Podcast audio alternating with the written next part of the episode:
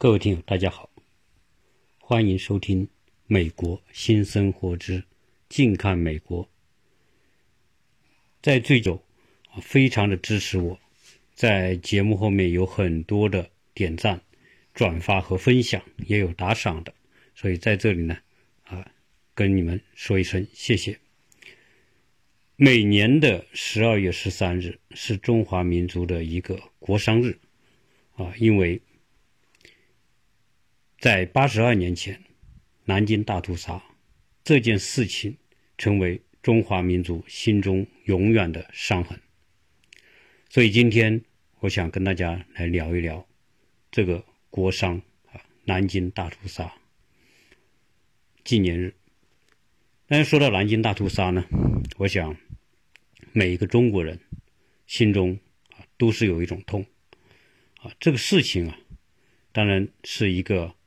啊，不是孤立的事情，它实际上是中国近代百年屈辱和受欺压的啊一个一个特别的一个事件啊。这个事件的背景简单跟大家介绍一下。实际上，呃，日本在一九三七年七月七日发动了一个卢沟桥事变，也就是七七事变。日本发动七七事变。实际上是预示着日本对中国侵略的全面爆发。在此之前，实际上日本已经通过九一八事变占领了中国的东三省，并且在那里组织了伪满洲国。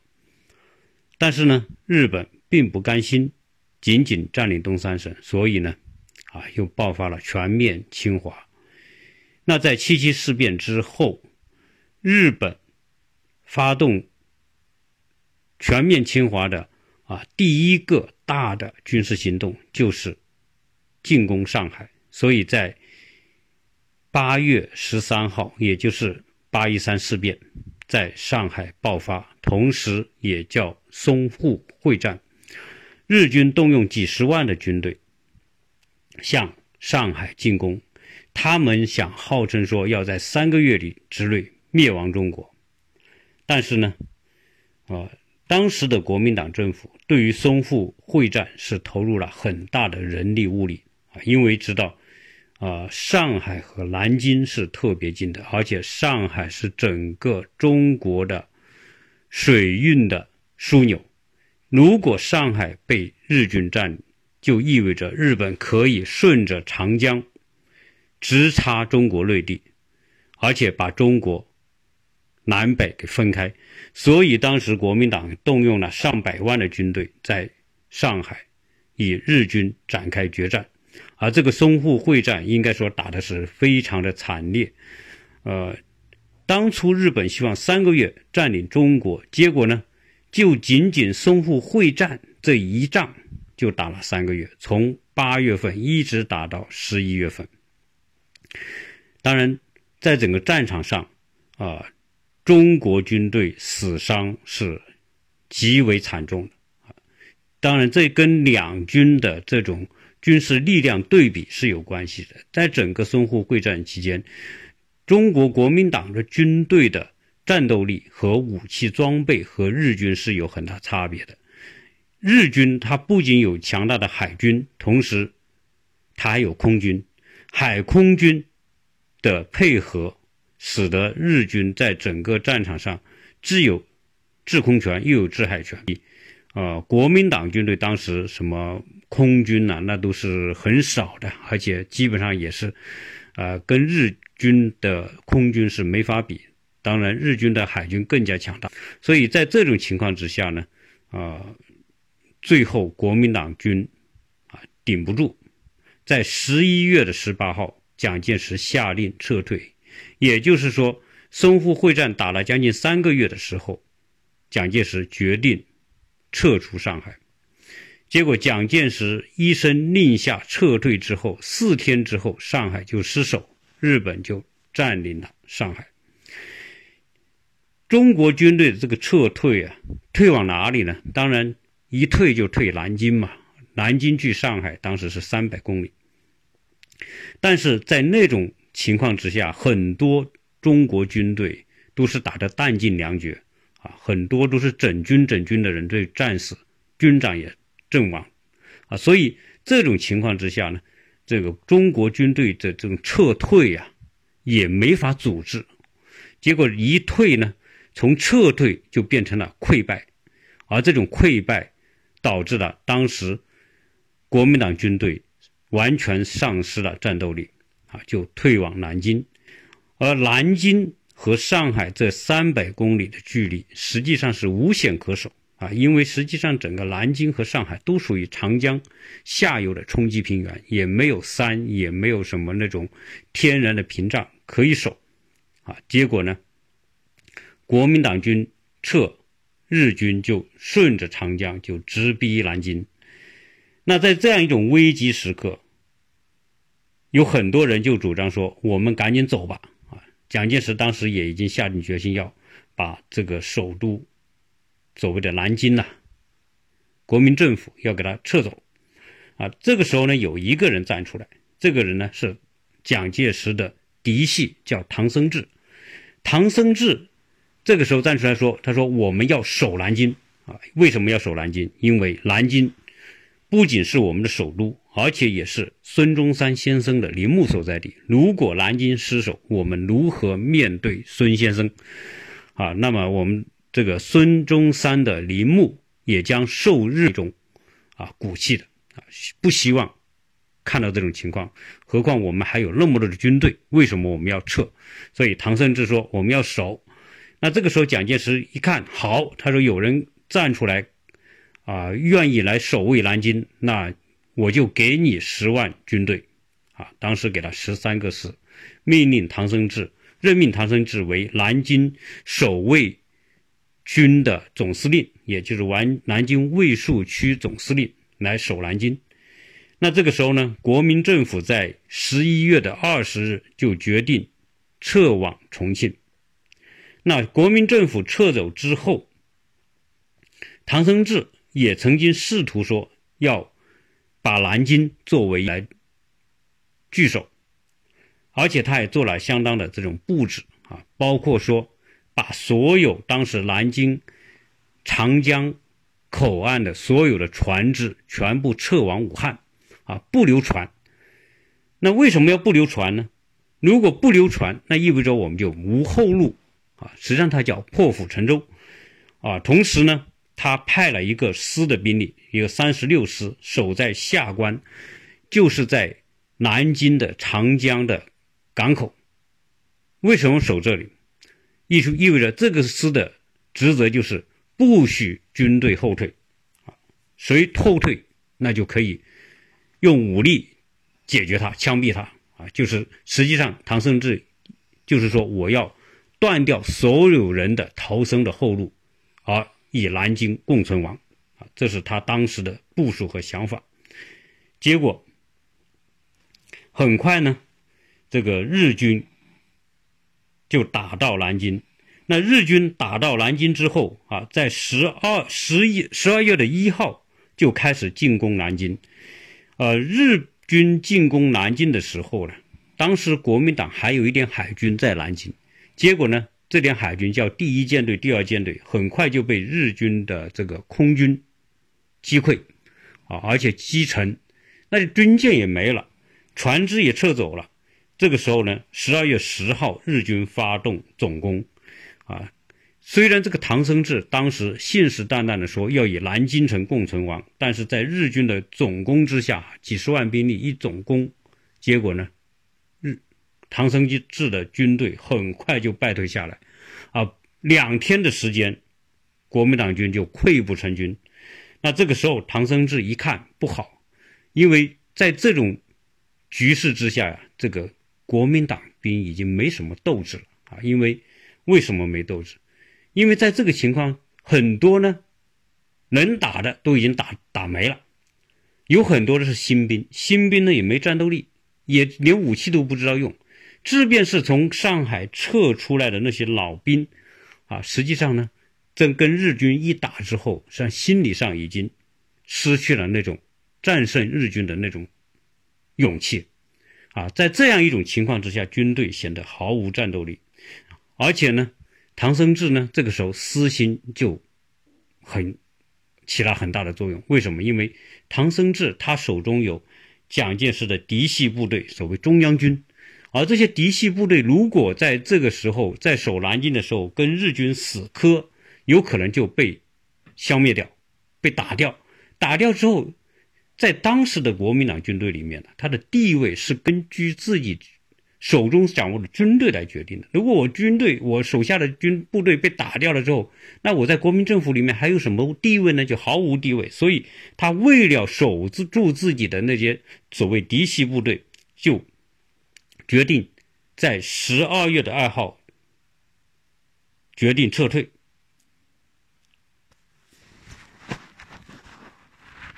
哦，对不起，是在十二月的十二号决定撤退。撤出南京，要突围。实际上，这个时候呢，南京城已经被日军包围。那这个突围的一个方向呢，当然就是从水上走。但是这个时候的水上呢，啊，一个是主要的船只已经走了，第二呢，当时这个撤退也是极其慌乱，没内部没有做好协调和部署。结果呢，啊，唐生智的军队往江边一，江边的三十六师阻止他们撤退。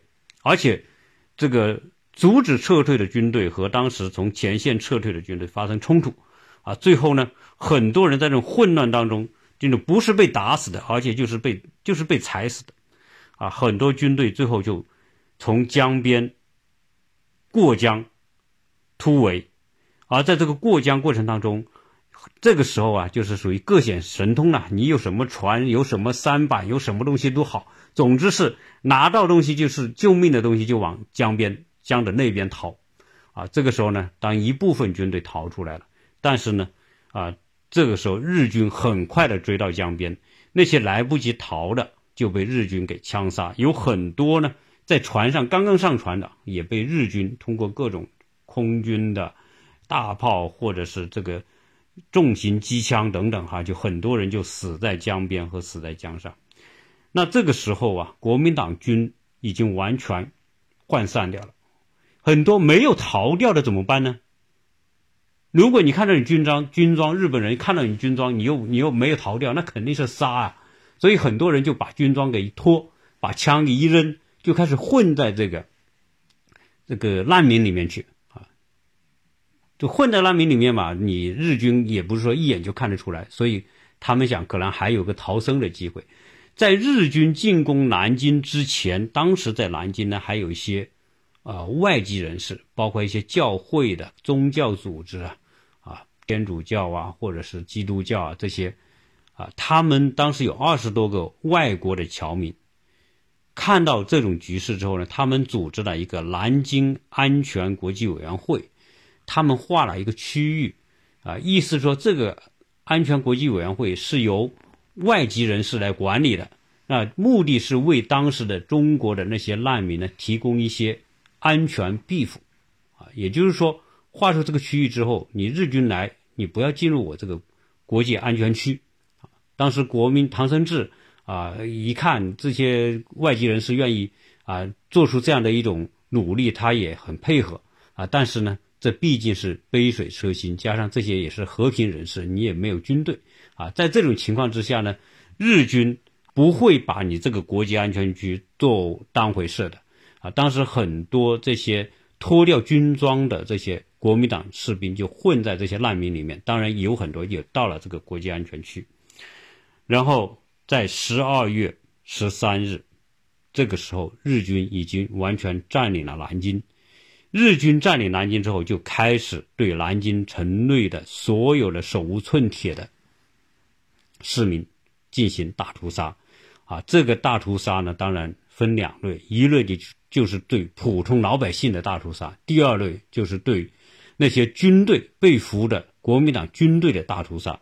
而这种大屠杀呢，啊，基本上很多就是赶到江边。一种方式是用枪。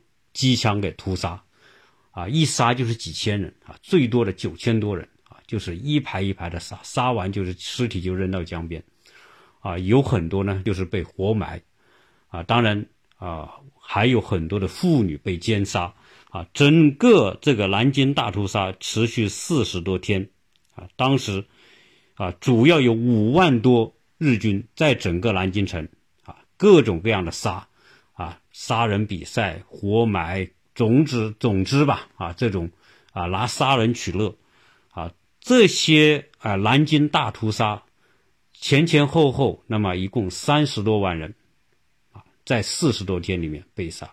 在一九四六年日军投降之后，当时在南京组织了一个军事法庭，对于投降的日军的那些骨干分子进行了审判。当时对南京大屠杀啊也进行了深入的调查。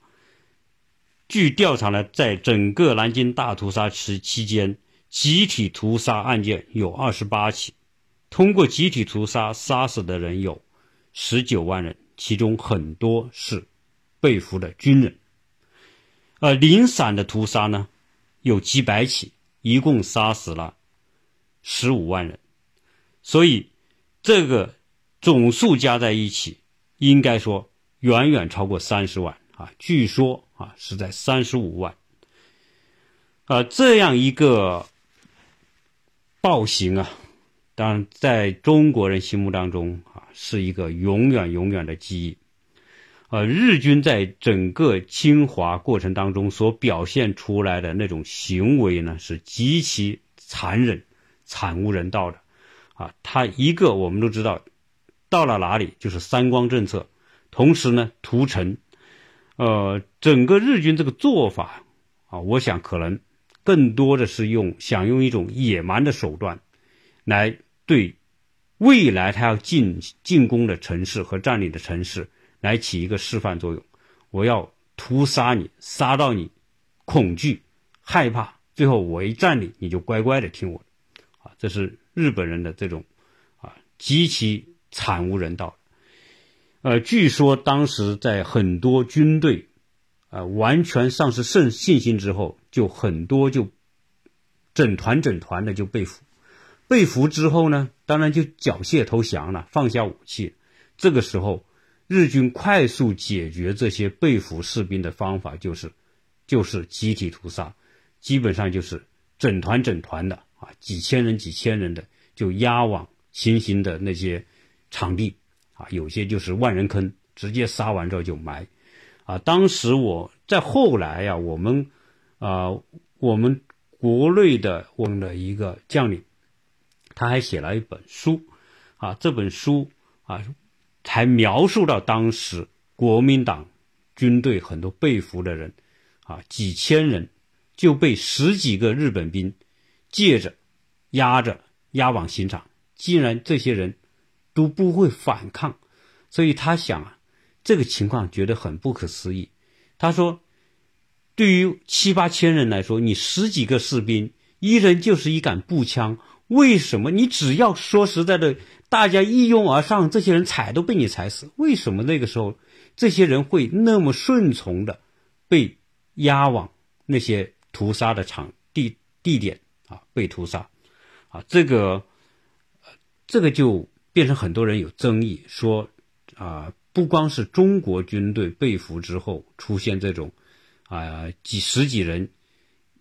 可以屠可以压着几几千人的这种情况，实际上当时德军在俘虏俄罗斯的啊苏联军队的时候，在二战的时候也有这种情况啊，包括日军进攻菲律宾啊进攻马来西亚的时候，很多英军的啊，包括新加坡很多英军士兵也是这样被压的啊，是这里面我在想啊啊，是不是说这个东西仅仅是中国军人才出现这个情况啊？这个呢？啊，大家如果有兴趣呢，可以去了解一下。可能不仅仅是中国军人，但是这里面为什么会出现这种啊这么丧失斗志的这样一种情况，丧失这种反抗斗勇气这种情况？我这个呢，呃，不在这里做详细的去阐述，因为这种东西呢，啊，各有各的说法。但是呢，我曾经呢是看过有一个电影，这个电影呢，啊，是一个纪录片。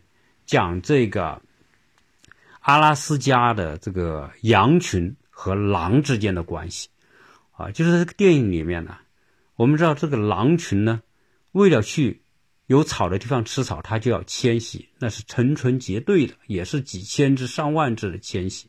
而这个时候呢，在迁徙的路上就经常会有那些狼群出现。但是这个狼群呢，肯定是不能跟羊群数量比，狼可能一出来可能十几只，几只，就是小股的狼群。结果遇到了大股的羊群的时候，我们发现这些羊在追狼，呃，狼在追羊的时候啊，这个时候这个羊是没有说停下来反抗的，说哦我我多对吧？我我就对你反抗，我我就一拥而上，我把你狼给踩都踩死。实际上呢，这个。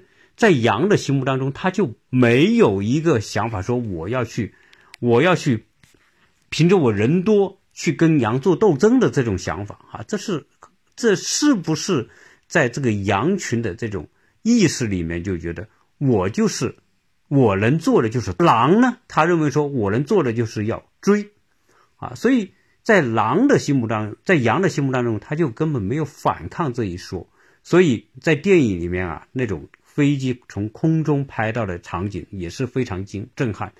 狼在追羊群的时候，一批狼在追几千只羊的时候，那些几千只羊就是躲闪，就是逃和躲闪。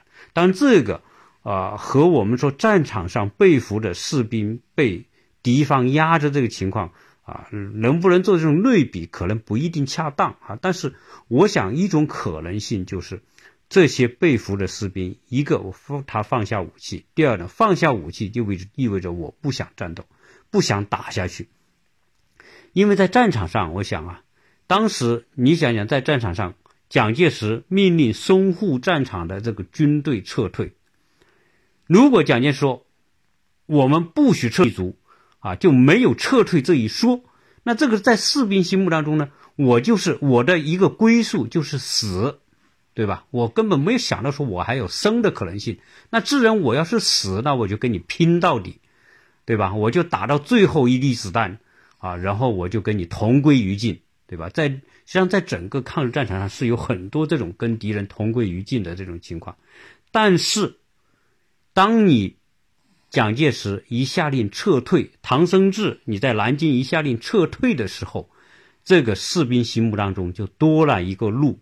叫什么叫逃生？啊，你没有逃生这条路，那可能你也是一匹狼啊。只是说你已经受伤的了，你的战斗力不如别人强，但是我是有狼性，我还跟你战斗。但是你一说撤，那很多人心目当中，那我也想活。所以这个时候呢，在在同归于尽和活之间的这个同时，就意味着是一种逃啊。你在逃的过程当中。你你的想法和战斗当中同归于尽的想法是不一样的，因此在被俘之后所表现出的战斗力和在战场上我要跟你拼死的那种战斗力，那完全不是同一种状态啊！这里面呢当然是一个极其复杂的人性的东西啊，我们不能这么去评判这些被俘的这种啊军人啊，但是这里面呢啊，我们总会。在后人来看前人所做的事情的时候，总是会为他们惋惜啊。当然啊，这个东西呢，在这里呢就不详细的来说啊。就因为这个日军侵华，特别是南京大屠杀所激起的中日的这种民族仇恨啊，这个就深深的埋在中华民族的这种心里啊。如果讲到这里啊。我想呢，简单的再说一个事儿，就是今天日本就是在那个时候啊，在一九三七年，日本敢这么胆大妄为的、肆无忌惮的对中国发动侵略，实际上是有前提的，而这个前提就是从一八四零年鸦片战争开始的。那我们讲这个鸦片战争之后啊。中国的大门被打开，西方列强开始中国进行各种各样的侵略，然后把中国啊割地赔款，甚至说建立各种口岸的租界啊，中国就沦为半殖民地半封建的这样一个社会，而西方列强呢，把中国一个古老的中国，一看原来你们这么没有战斗力，你们这么不经打，啊，我们几千人来就会把他打的你整个这个清政府都都逃窜，然后乖乖的跟我签不平不平等条条约，对吧？所以在这种情况之下，有一个跟列强一起侵入中国的就是日本，日本同属亚洲国家，但是呢。他也是作为当时的列强之一，一在中国一打，发现中国人这么不能打，虽然人这么多，这么不能打，所以就助长了整个日本对中国的这个野心。好，而你说，在整个的一百年的屈辱过程当中，中国人受到的最大的伤害，就是来自于日本。那日本可以说是踩着中国的当时的清朝的这种血肉之躯往上走，啊，最后呢，啊，在一九啊一八九五年，啊，迫使清政府签订了一个《马关条约》，啊，这个《马关条约》太要中国的命了，为什么呢？啊，不仅当时辽整个山东半岛啊割让山东半岛。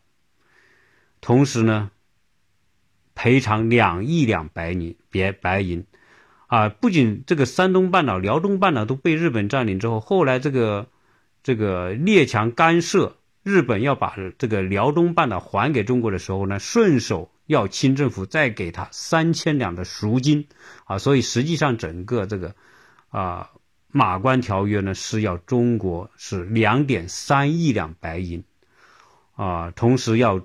这个中国开放对日本开放口岸，船只可以自由进出，可以在中国设厂，日本商品在中国销售，不征关税啊等等。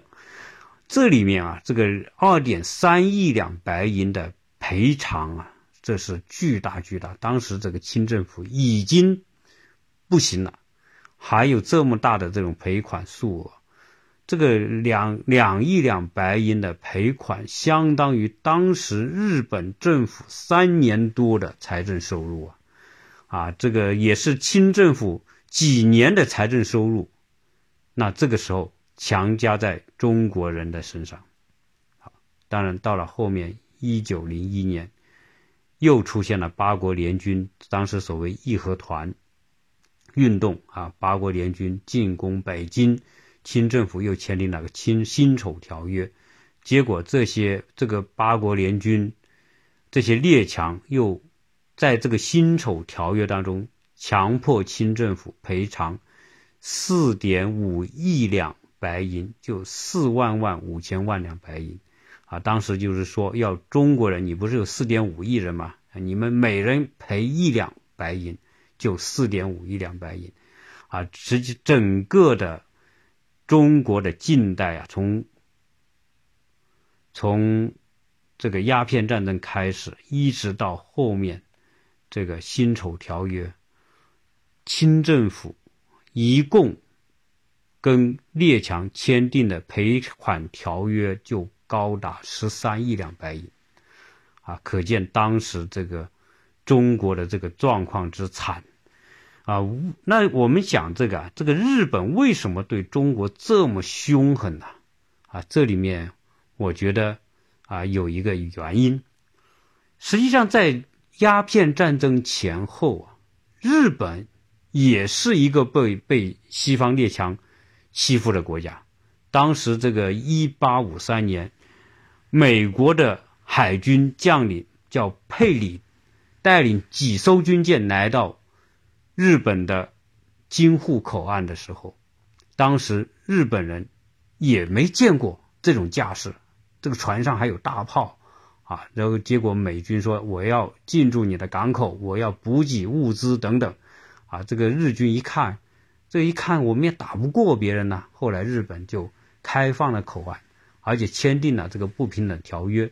接着，其他的列强也跑到日本签订了不平等条约，所以在早期这个鸦片战争前后的日日本和中国是一样的惨的啊！为什么是这样呢？当然，我们就讲到日本的近代史里面，日本有一个幕府统治，日本的幕府实际上在十六世纪的时候曾经尝试着开放，也让很多的西方传教士来到日本，甚至当时一度在日本的传教士发展的非常的强大，啊，罗马教廷甚至要这些教民啊推翻当时的日本的幕府统治，所以当时幕府一看，哦，你来这个架势啊，结果呢就。屠杀当时的这些基督教徒，驱赶基督教徒，然后关闭日本的国民国门，从十六世纪一直到十八世纪两百年的闭关锁国啊！所以你看，实际上早期的日本也是这这个作为一个落后国家，在近代，在一八六八年，日本发生了一件事情，叫明治维新。啊，为什么会有明治维新呢？也是因为这个幕府统治到了它的后期极其腐败无能，很多的地方诸侯对幕府也极为不满，同时很多地方的这些诸侯所谓的大名呐，就是我们相当于地方割据吧，啊，它发展出来一些资产阶级的一些经济，呃，这个时候呢。日本的资产阶级开始萌芽，资本主义也开始有萌芽。结果，这些新兴的这些人呢，这些贵族和资产阶级对当时的幕府极为不满。结果，他们就来了一场政变，组织军队，然后挟持了当时的日本天皇，也就是我们说的，呃，挟天子以令以令幕府吧。啊，结果呢，就天皇呢，他也对幕府不满啊，因为他是个傀儡嘛，所以。天皇也愿意跟当时新兴的这些地方势力结合，结果呢，就组织军队打败了幕府，打败幕府，幕府就退出日本的历史舞台。这个时候，一八六八年，日本在明治天皇的这个带领之下，走向了维新改革的道路。日本的明治维新最后获得了成功，他开始。走向所谓脱亚入欧的这一条路，然后呢，开始学习西方的政治、经济、军事、教育，啊，工厂制造等等一系列的东西向西方学习。因此，他在二十年的时间里面，就将一个落后的亚洲国家变成了一个学了很多西方先进东西的这么。那么这个时候呢？他的军力也开始变得强大，而对中国的野心啊，因为他看到中国被西方这种欺凌，啊，当时的清政府毫无反手之力，结果日本也加入到西方列强的阵营，参加对中国的各种侵略，啊，强迫中国签订各种各样的条约，啊，到了一八九四年，像中国呢。也也在十九世纪的七十年代开始尝试着改革，所谓的洋务运动，啊，洋务运动之后呢，啊，中国呢也学西方的，啊，学什么呢？包括造船呐、军事啊，那各种工业、工商业等等也学，啊，但是当时中国的这个清政府的上层呢，他仅仅想学西方的。这些表面的先进的东西，啊，包括这个军舰啊，引进日这个英国的军舰等等，他都是想学，但是呢，他没有取得像日本明治维新那样的效果。到了一八九八年，清政府当时的慈禧太后面临巨大压力的情况之下，当时的光绪。清政啊，决定要来变法，所以就出现了所谓的戊戌变法。但是戊戌变法仅仅持续了一百天，啊，就被慈禧太后给镇压了。这就是所谓的百日维新。那为什么在近代中国的这种戊戌变法完全失败，而日本的明治维新能够成功呢？实际上，我们看到这个是有本质的区别。日本的明治维新是在幕府这个阻碍日本进步的最大的障碍，这个最高统治阶层幕府被军事打败退出历史舞台，也就他的权利完全被新兴的资产阶级和地方势力剥夺了。这个时候，又在天皇的引导之下建立了中央集权，所以日本的这种改革是在一个没有旧势力的这种障碍的前提之下，完全抛开了这些旧有的阻碍势力啊，进行的一场一场新的啊，对社会进行全方位变革，从政治、经济、军事啊全方位变革的这么一个一个道路。它当然能够成功啊，但是中国呢？中国的晚清的时候，保守势力是极其强大，保守势力所允许的改革是的戊戌变法，是在慈禧太后为首的保守势力仍然掌握着权力的情况之下来进行的改革。结果，当改革一旦触及到这些保守势力的利益的时候，立马刹车啊！所以。在那种情况之下，保守势力远远大过当时光绪皇帝下面那些所谓的维新派，什么康有为啊、梁启超等等这些人啊，这些人完全都不是慈禧太后的对手啊。可，所以当时这个慈禧太后一发动戊戌政变之后，光绪就被关了，然后呢，很多什么。康有为啊，梁启超这些人就流亡海外，而谭嗣同等这个这些激进的改革派就被慈禧太后给杀了。那所以在这个改革背景完全不同的情况之下，中国的改革就是想找到一根救命稻草，但是最后就是这个这根救命稻草都成为。可能压死清政府的这呃这个这个保守势力这么最后的这种这个一根稻草的时候呢，它自然就停止了这么一场改革。所以中国的戊戌变法是注定没法成功的一种幻想。那日本通过明治维新就伴随着对中国的清政府的欺压啊，我们刚才讲到。这个中国在洋务运动也组织了这个北洋水师，所谓的北洋舰队。结果呢，呃，在整个在一八九四年的所谓的甲午战争当中啊，日本的海军结果呢，把北洋海军全军覆没啊，而且呢，这个签订了这么一个马关条约。呃，日本获得两亿两白银的赔偿之后，那日本更是有更大的财力来推动它的近代化的进程，特别是在军队的近代化进程。结果十年之后，日本又遇上了另外一个对手，因为当日本在整个中国的辽东半岛、胶东半岛、东三省这个。向中国扩展的时候呢，遇到一个对手就是俄国。当时俄国，我们知道近代对中国伤害最大的两个国家，一个是日本，第二就是俄国。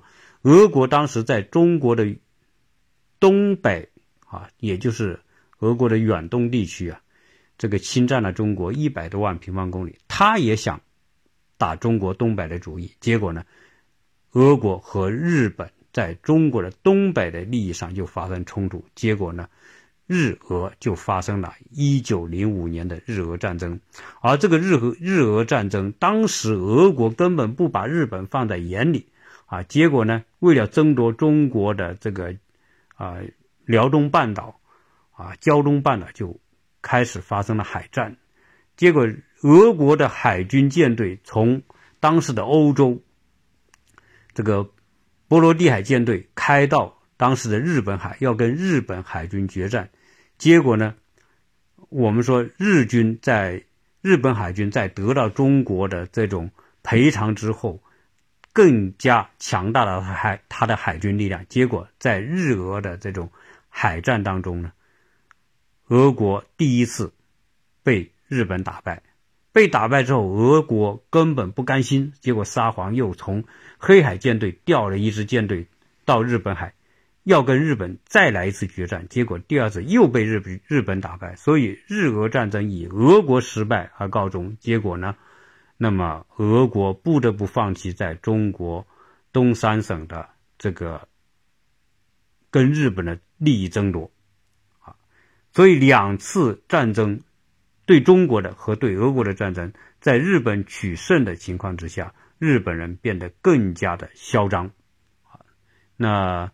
啊，包括实际上包括辛丑条约也有获得赔款的，啊，这就是我们说，因为日本已经知道中国的清政府你就是个软柿子啊，你既然是个软柿子，我肯定就捏你嘛，而且你中国这个地大资源多啊，我日本没资源，那我就来抢你的资源，所以呢，从那个时候开始，日本一直就把中国作为他的侵略标啊，这也是后来。会导致说，这个日本侵华战争的全面爆发。那讲到这里啊，这个民族仇恨呢，那当然是这个不是一天两天。而在这样一个近代的这个呃历史当中，我曾经跟大家聊到过，实际上中国在近代被列强的欺欺凌，实际上和什么呢？和呃。西班牙、葡萄牙、英国、法国到北美侵占印第安人的这个土地没什么区别，啊，因为这个欧洲列强，他们借着他的工商业文明所带来的成就、工业、军事、科技的这种力量，和当时的清朝的完全的这种。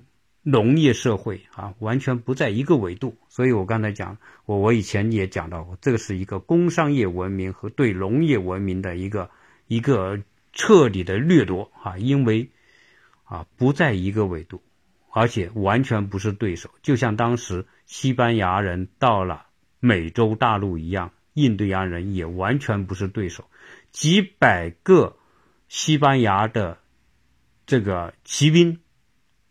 组织的部队就可以将一个印加帝国啊给你灭亡掉啊，所以这个是是没有办法。所以真正来说，近代的中国受欺凌啊，这个确实是啊完全不对等的国际一体化过程带来的结果。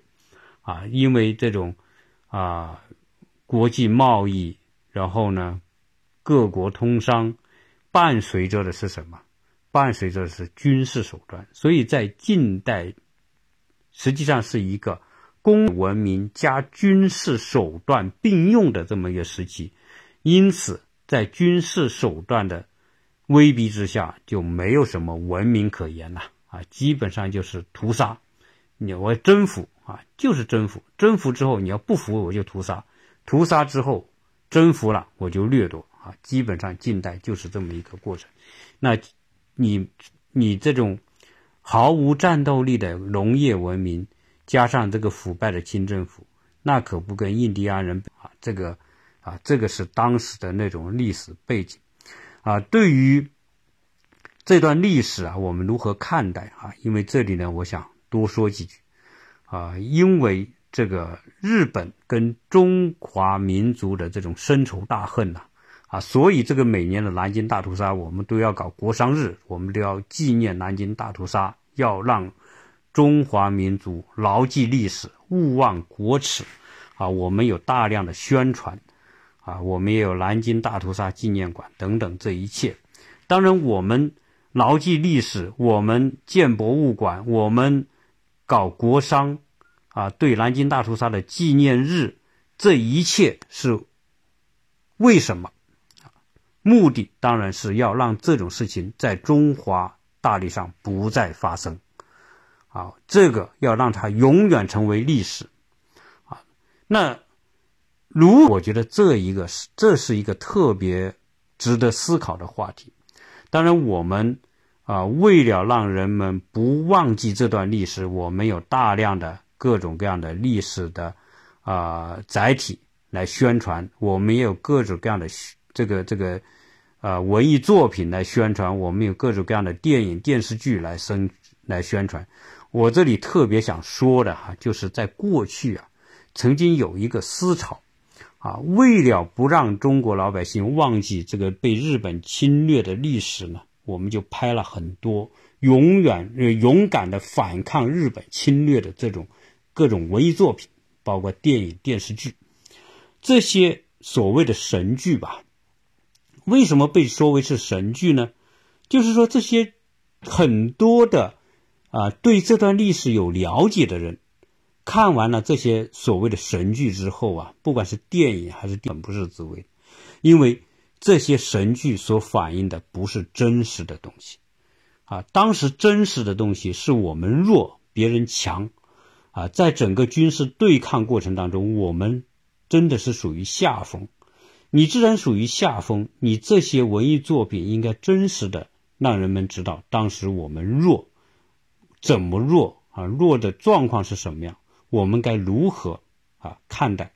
但是这些神剧不是这样，这些神剧是片面的意淫啊。为什么呢？因为把里面的一些呃没有事实的那些所谓的英雄人物啊啊刻画的上天入地，然后一人可以打死几万人这么厉害，然后出现什么小李飞刀那种哈，这个可以。功夫了得，然后人家子弹还打不到你，然后你用刀可以杀死杀死别人无数哈。我们曾经看到香港拍了很多这样的电影，大陆也拍了很多这样的电影哈啊，这个还有很多知名的演员来演这些电影哈。我们知道那个什么什么什么铁铁道什么那个啊，这个还是成龙参演的呢，还有甄子丹什么都演过这种电影哈。但是这种电影呢？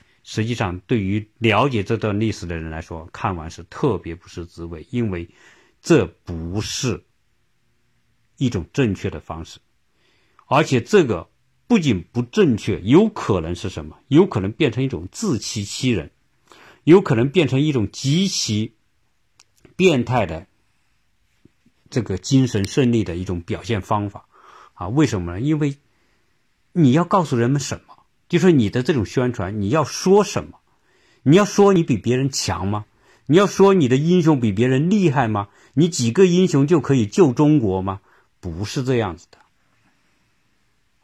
这种说法，这种电影对老百姓来说，对于无知的老百姓，那是种麻痹，那是种欺骗；对于有知的这些人们来说，那是种难受。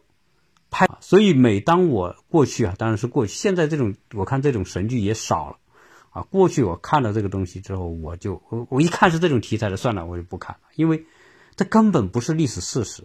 有很多经历过当时的日本侵华的那些人，啊，不管是老百姓还是很多军人和日本交过手的那些军人，他们说电影这些电影都是瞎说啊，完全不是这个样子。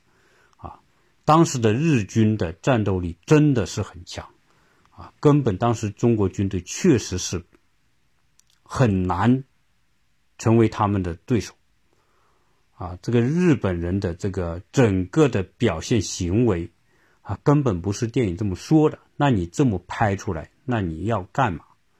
你是要欺骗我们的观众吗？你是要舆论我们的下一代吗？当真的。中国当然我们不希望历史发生，但是假如不幸再发生这样的历史时进程的时候，发现这样的事情的时候，你指望我们的下一代盼望那些英雄的出现吗？啊，我们应该怎么做才能够让这段历史不再发生？啊，一个正确的思路应该是。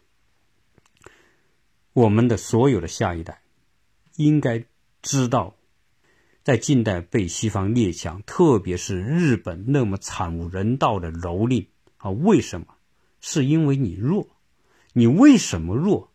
是因为当时的你，你的清政府腐败无能，保守愚昧，你不能够，你为了自己的这个这个当时的清政府那些。保守的利益集团为了自己的那点利益，宁愿牺牲，把整个中华民族都赔上，这是当时的关键。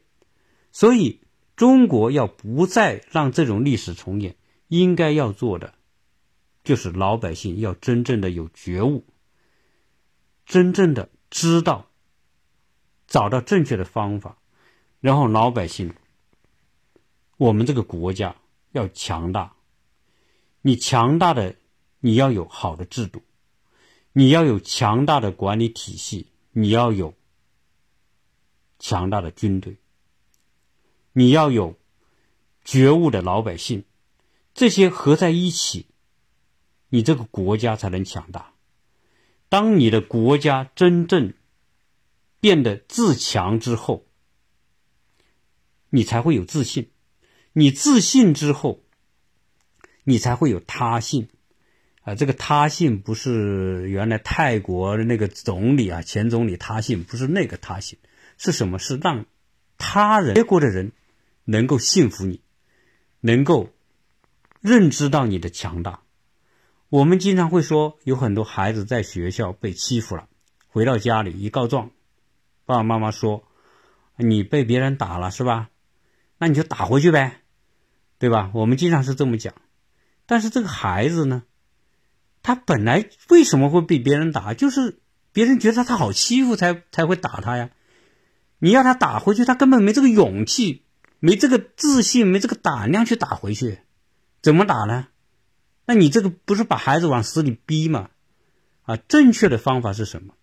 当孩子在学校被人欺负之后，家长应该安慰他，应该跟他说：“我们一起想办法来解决这个事情。”然后要跟他讲：“你为什么被别人欺负？是因为别人觉得你可以欺负。”为什么可以欺负？是因为你弱，因为别人觉得你打不赢他，所以你怎么样表现出，让别人知道你不是弱者？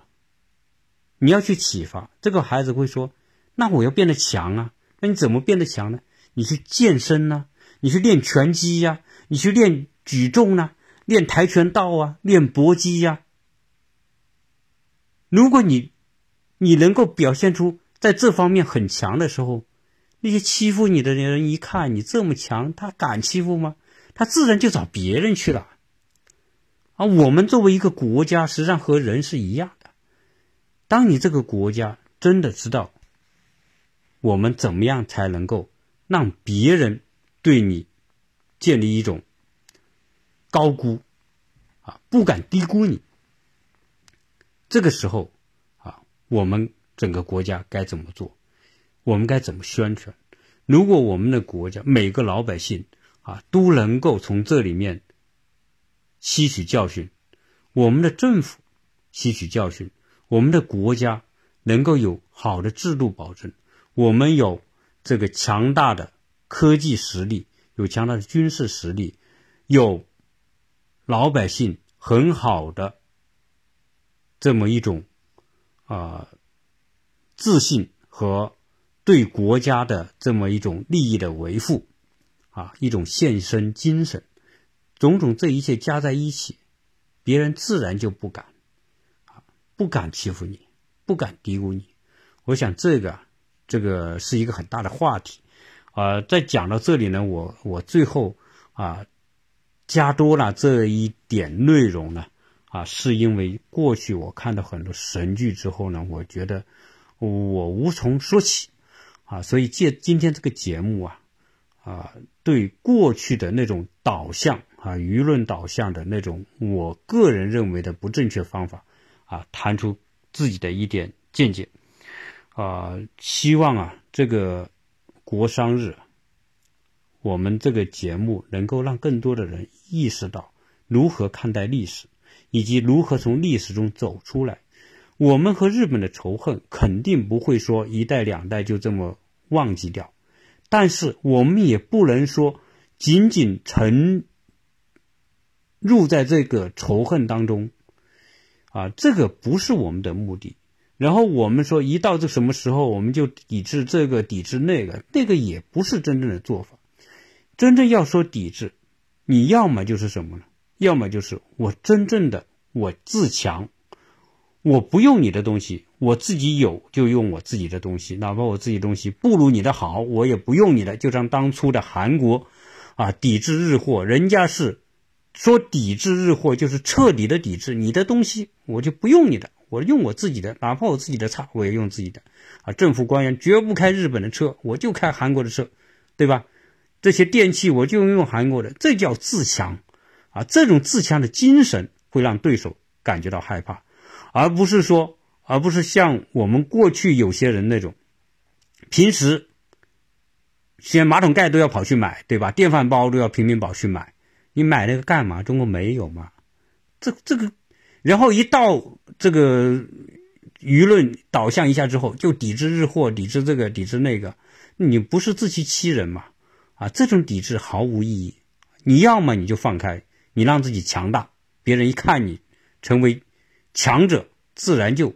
不敢欺负你，啊，这个我觉得这是一个很重要的，作为我们国民来说，应该自我反省。